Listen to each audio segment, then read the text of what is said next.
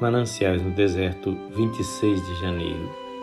Eis aqui tenho começado a dar-te, começa, pois, a possuir.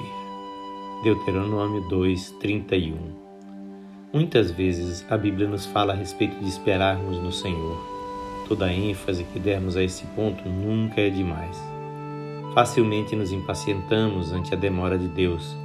Grande parte das nossas aflições provém da pressa é como se não pudéssemos esperar o fruto amadurecer e quiséssemos colhê-lo verde.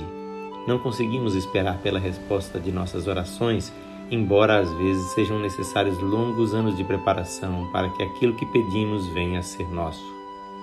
Somos exortados a andar com Deus. Muitas vezes, no entanto, Deus anda muito devagar. Contudo, há outra face da lição. Deus frequentemente espera por nós. Várias vezes deixamos de receber a bênção que Ele preparou para nós porque não estamos avançando com Ele.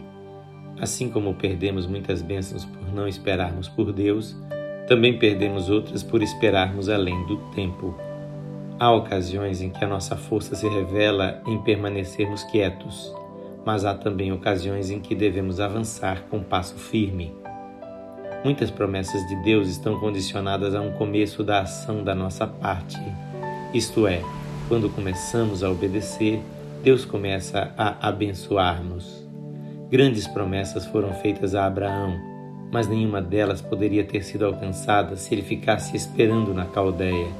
Ele teve de deixar lar, amigos, o país e sair por veredas desconhecidas, continuar avançando em constante obediência a fim de receber as promessas.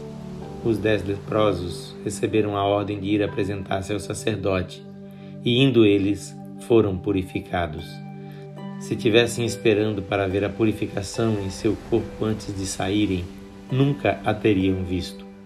Deus estava esperando para purificá-los, e no momento em que a sua fé entrou em ação, a benção veio. Quando os israelitas estavam sem saída, Perseguidos pelo exército junto ao Mar Vermelho, Deus lhes ordenou que marchassem. Seu dever não era mais esperar, mas levantar-se dos seus joelhos e avançar no caminho da fé. Também, em outra ocasião, receberam ordem para mostrar sua fé, avançando diante do Jordão quando suas águas corriam e transbordavam pelas margens. Eles tinham na mão a chave para abrir o portal da terra prometida mas a porta não se moveria enquanto não se chegassem a ela e a destrancassem. Aquela chave era a fé. Nós somos colocados diante de certas batalhas. Dizemos que nunca seremos vitoriosos, que nunca derrotaremos aqueles inimigos, mas quando entramos no conflito, alguém se achega e luta ao nosso lado, e por meio dele somos mais do que vencedores.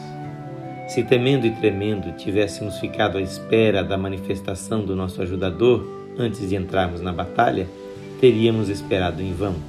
Deus está esperando para derramar ricas bênçãos sobre nós. Avancemos confiantes e tomemos o que é nosso. Eu tenho começado a dar-te, começa a possuir. Mananciais no Deserto é uma mensagem gravada por seu amigo Pastor Edson Grando. Que o Senhor Jesus enriqueça a sua vida e sua família com as bênçãos dos altos céus.